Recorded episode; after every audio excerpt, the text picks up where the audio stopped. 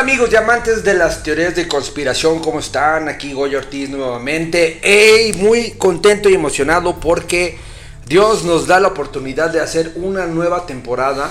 Digamos que sería la temporada 2, hablando de contactados. Sí, sí, sí, sí. Eh, porque usted nos lo ha pedido, nos ha hecho muchas preguntas. Este, quiere que le estemos haciendo algunos cuestionamientos para que le, le- se quiten algunas dudas. Y la verdad, tiene razón, para eso está hecho este espacio.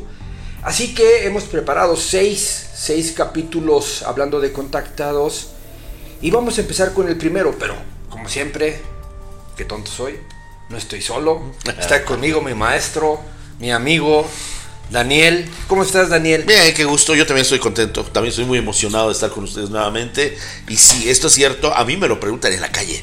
Me preguntan, oiga, mire qué bien, que el programa esto y que el otro. Me han hablado mucho del podcast. Dicen que se ha convertido en una fuente confiable de información precisamente para entender algo tan complejo como es el contactismo. Porque es complejo, ya te has dado cuenta que no es algo como que se da en la calle normalmente. No, no, no, no, no. Son personas, bueno, somos, tengo que decirlo, somos personas con una vida, sí, sin duda alguna, que esto no nos exime nuestra vida cotidiana, tenemos que ganarnos el dinero para sobrevivir, tenemos que pagar la renta, tenemos que hacer lo de los impuestos, todo, pero además vivimos una segunda vida que es precisamente esta del contactismo, en la cual no puedes fallar, no puedes fallar, porque son ellos los que contactan y de eso vamos a hablarles precisamente, de esos detalles que son como desconocidos en la mayoría, porque de repente así como Tú lo habrás visto sin duda alguna, ustedes seguramente lo han visto. Resulta que todo mundo es contactado, resulta que todo mundo conecta con pleiadianos. Ahora todo mundo es extraterrestre encarnado. Y no es tan fácil, porque no lo es. No podemos solapar tantas mentiras que están disfrazadas de egos espirituales y de protagonismo, porque en esto, y perdón, pero es que es cierto, en este mundo, en esta cuestión del contactismo, abunda mucho el ego espiritual. Y yo creo que es bueno que digamos las cosas como son, mi querido Goyo, y en eso te agradezco mucho, y a ustedes desde luego que nos vean, porque no, por lo menos yo, no tolero el ego espiritual, y tanto menos personitas que quieren salir en la foto con historias que no son sustentables, definitivamente. Daniel, pero mira, gracias a toda la gente que nos ha seguido y cada vez tenemos más.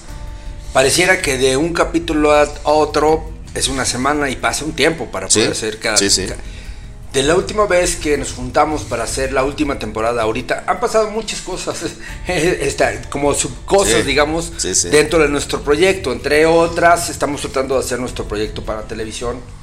Y ya logramos hacer un piloto que después les platicaremos. Y de ahí conocimos algunos casos de contactados muy interesantes que muy probablemente vayan a ver algunas cosas dentro de estos seis capítulos. Probablemente, o en otras, con otra temporada. El caso es, eso que estás diciendo, lo podemos sustentar solo si ustedes nos ayudan. Solo si ustedes salen, como decimos, del closet y dicen, yo también tengo esa experiencia, yo también he tenido experiencias.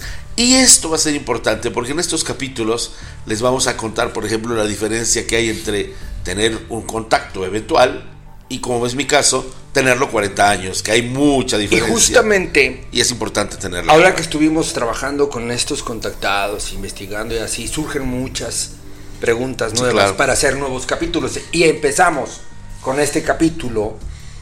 Daniel, ¿todos los extraterrestres son iguales? No, no, no, definitivamente no.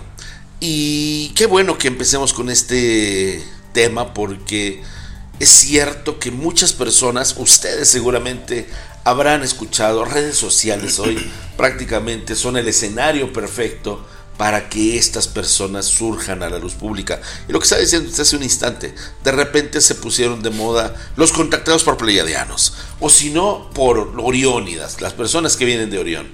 Y resulta que hay algunos que dicen que los oriónidas son grises, que tienen los ojos largos, que son como esas razas de pues, los que llamamos los aliens, y que los pleiadianos necesariamente son muy bonitos, son como estos que se les conoce como nórdicos, saben pelo rubio, ojo claro, y no necesariamente es así. Pero vamos a hablar de ello. Fíjate que a mí cuando empezamos a tocar este tipo de temas que me, me los mandas para que yo los pueda estudiar, me puse a pensar, si hay diferentes tipos de razas de extraterrestres, no cabe duda de que algunos podrían ser similares a los humanos. Sí. ¿No?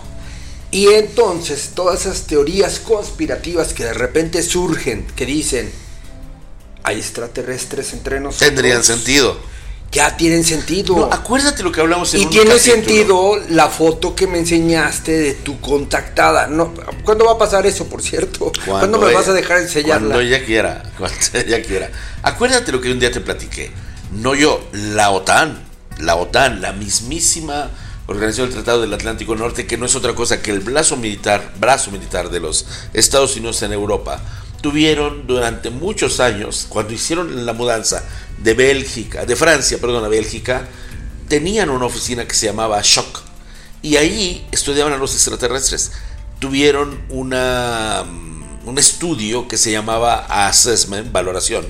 Y una de las cuatro conclusiones que los tenían muy preocupados, por la cual continuaron los estudios, Goyo, es que, bueno, había cuatro razas de extraterrestres, eso ya lo tenían claro.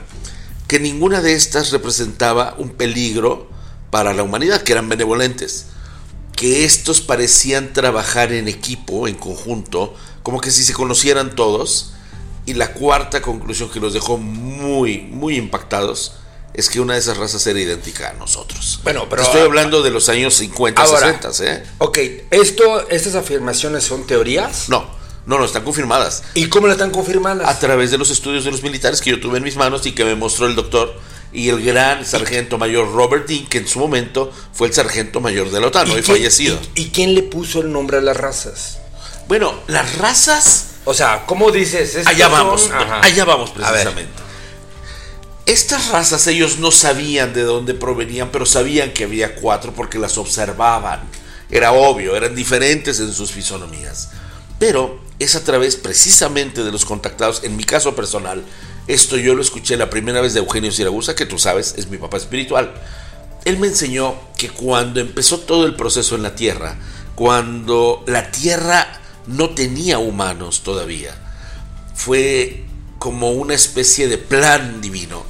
El poner humanos, pero humanos diferentes a los de otros lugares del universo. Estos humanos tenían que tener un poco de todo lo que los demás humanos tenían, pero además acceso a la, vamos a llamarle así, a la angelicidad, a esa cuarta dimensión.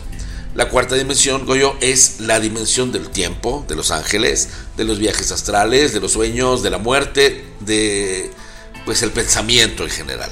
Entonces, había que crear un humano que fuera multidimensional y obviamente para poder tomar un humano respetando los niveles evolutivos, había que elegir un animal. Esto te lo conté en una ocasión. Ese animal fue la serpiente emplumada.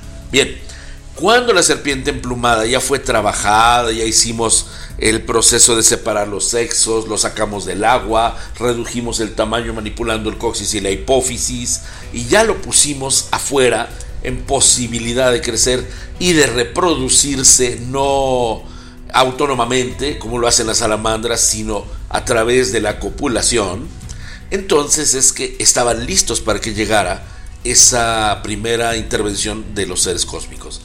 Y estos ver, seres ver, cósmicos... Para que yo pueda entender así rápidamente. Sí, Una serpiente y la empluman. no, la serpiente emplumada, la que conocemos como Quetzalcoatl, Ajá. existía de hecho en la...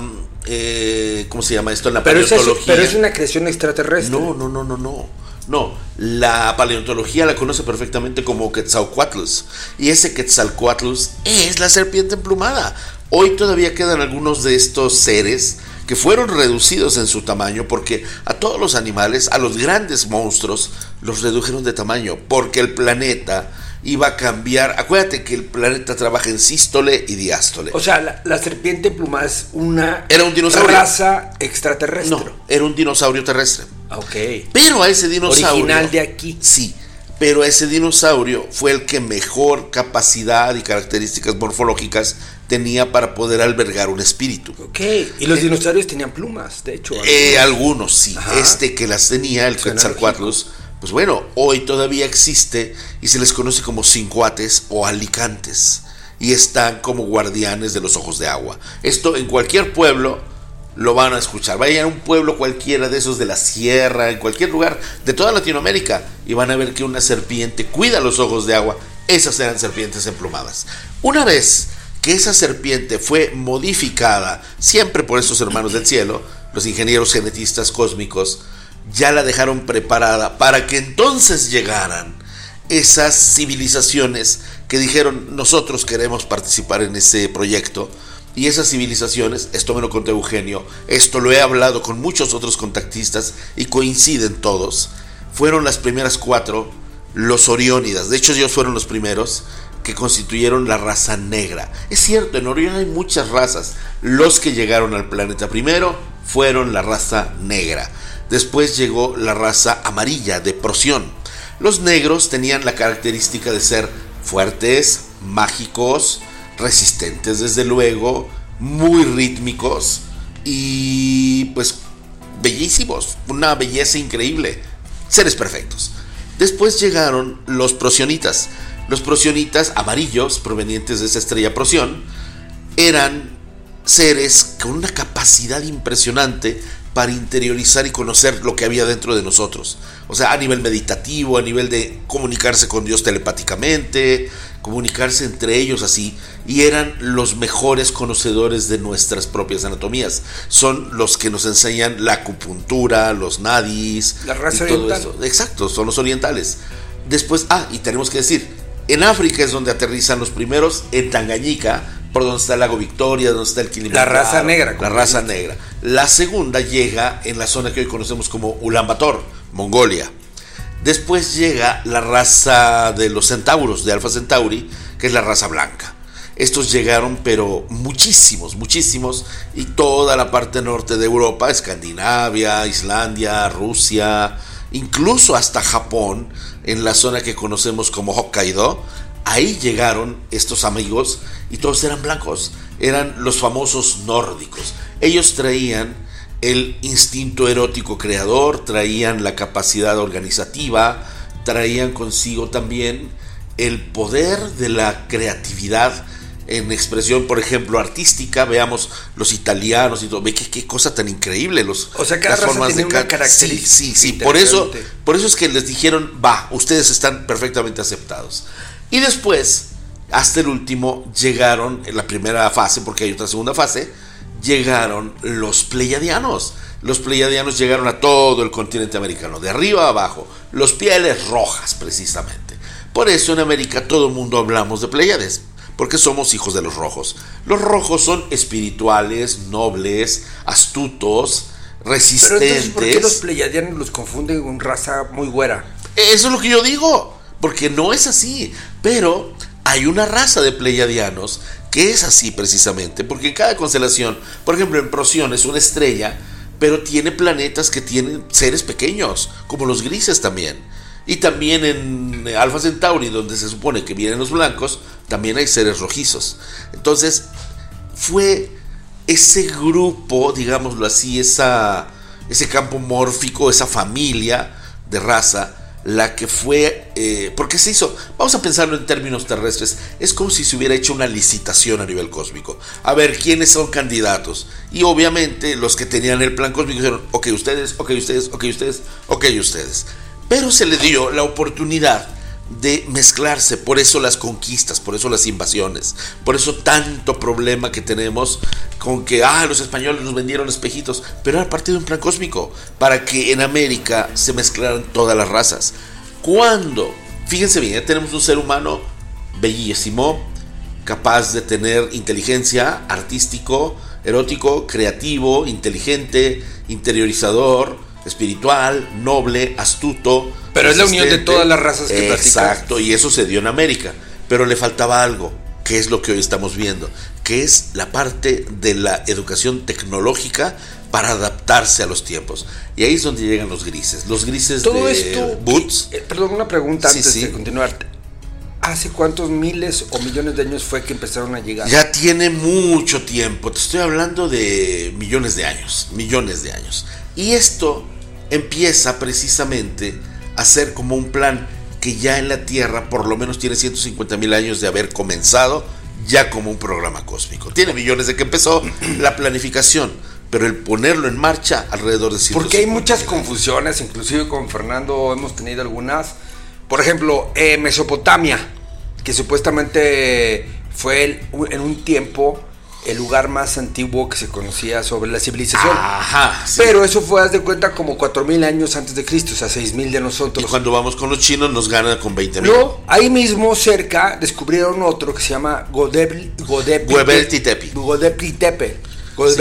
Perdón si no lo Tepi. Ese está en que dicen que todavía es 8000 años antes de Cristo. Sí, es correcto. Más antes que la entonces Incluso hicieron una serie de televisión sobre Göbekli Tepe precisamente con esos misterios. Bueno, los chinos son todavía anteriores, porque nadie tiene esta información. Y lo que tú me preguntabas un día, Fernando, algunos de ustedes inclusive también, no tenemos acceso a la información real porque esta se la quedan los que la descubren. Es muy elitista la ciencia y lo único que nos dan es un método científico que es lo más absurdo y obsoleto que puede existir y todavía tiene veneración. Si tuviéramos acceso a informaciones como estas y a las evidencias que existen, no necesitaríamos ningún método científico para entender, por ejemplo, lo que les estaba contando cuando ya el hombre estuvo preparado para recibir este nuevo injerto, fíjate qué curioso, empiezan en los noventas, yo fui de las personas que lo difundió por todo el mundo, ya tenía acceso a los medios de comunicación, llegan los famosos niños índigo. Y los niños índigo, oh sorpresa, se acuerdan de qué planeta vienen, te dicen mil cosas y te dicen cómo arreglar el mundo. Paralelamente con la llegada de ellos, aparece un libro en Estados Unidos que se llama Abduction de Whitley Strieber, que nos pone por primera vez en la mesa el tema de las abducciones, los secuestros por extraterrestres. Oh, qué malo, nos van a llegar a secuestrar, violan a nuestras mujeres, son terribles. Pues no, este, este injerto de la raza del boyero, así se llama la constelación de donde vienen estos grises, Zeta Reticuli es una y el boyero es la segunda, son seres que tienen el aspecto tecnológico tan desarrollado, yo, amigos, que tenía necesidad de ser injertado en la humanidad. Y mira qué curioso, se dio en esos años que nacieron los niños índigo, es el mismo tiempo en el cual las abducciones aparecen. Yo hablé muchísimo con Whitley Strieber, nos fuimos a Australia, estuvimos en muchísimos congresos, estuvimos con los mismos, estos, eh, los grandes hombres medicina de Estados Unidos, y siempre que lo encontré a Whitley, que es un amigo con el cual un día podríamos conversar, él nos lo decía, las abducciones son de diferentes tipos. Algunas sirven para sanar, otras sirven para implantarte sistemas de rastreo, pero la gran mayoría son para que la humanidad crezca. Entonces, no tienen de malo nada. Que, nos abduzcan. Bueno, ahí tendríamos que abrir. Ahí va, mi última pregunta. ya nos quedan tres minutitos más. acabo el tiempo. Sí. eh, hay razas negativas y hay razas positivas. O sea, es decir, quienes quieren. quienes son buenos y quienes son malos. Exacto, quieren perjudicar a la humanidad y quienes sí, Sí, las hay. En el cosmos existen razas que no son precisamente amigables al hombre. Pero no es que sean tipo las películas que vemos, ¿sabes? No es que se la pasan conquistando razas para tener piedras del poder, no. Hay una. un elemento, déjenme llamarlo así dentro de la misma humanidad, que no es grato a la humanidad, pero es necesario y ese elemento se llama justicia. Vamos a ver a Thanos. Thanos en esa serie que todos conocemos, la de pues, Marvel. Sí, exacto. Él no estaba contento con la mala distribución del poder. Y él venía a decir, basta, vamos a quitarles el poder a los que están prostituyendo el poder. Y por eso se reventó a la mitad de la tierra. ¿Es bueno o es malo? Si lo vemos desde el ámbito, ay, pobrecitos humanos, necesitan una oportunidad. Obviamente es fatal, es malo, es terrible, es el monstruo, es peor que el demonio.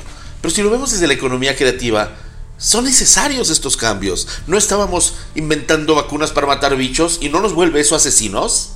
¿No buscamos el mejor bactericida para nuestras manos asesinando bichos? Y eso no nos estorba. Pero somos asesinos. Entonces hay que aprender a verlo. Esos seres que parecen tan malos son los glóbulos blancos del cosmos.